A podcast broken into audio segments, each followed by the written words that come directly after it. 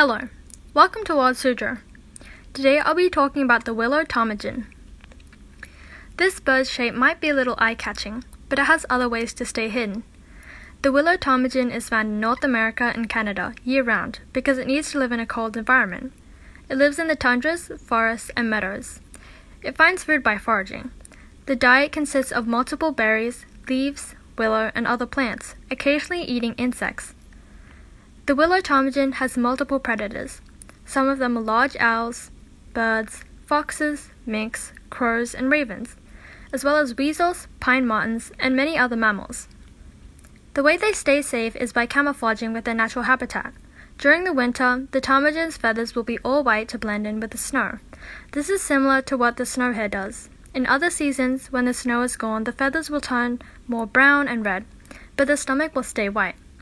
Despite weighing one pound and being quite round, this bird can actually fly well, but it prefers to walk around. Their population is stable and they have a lifespan of a short three to four years. They have the same mating partner for life.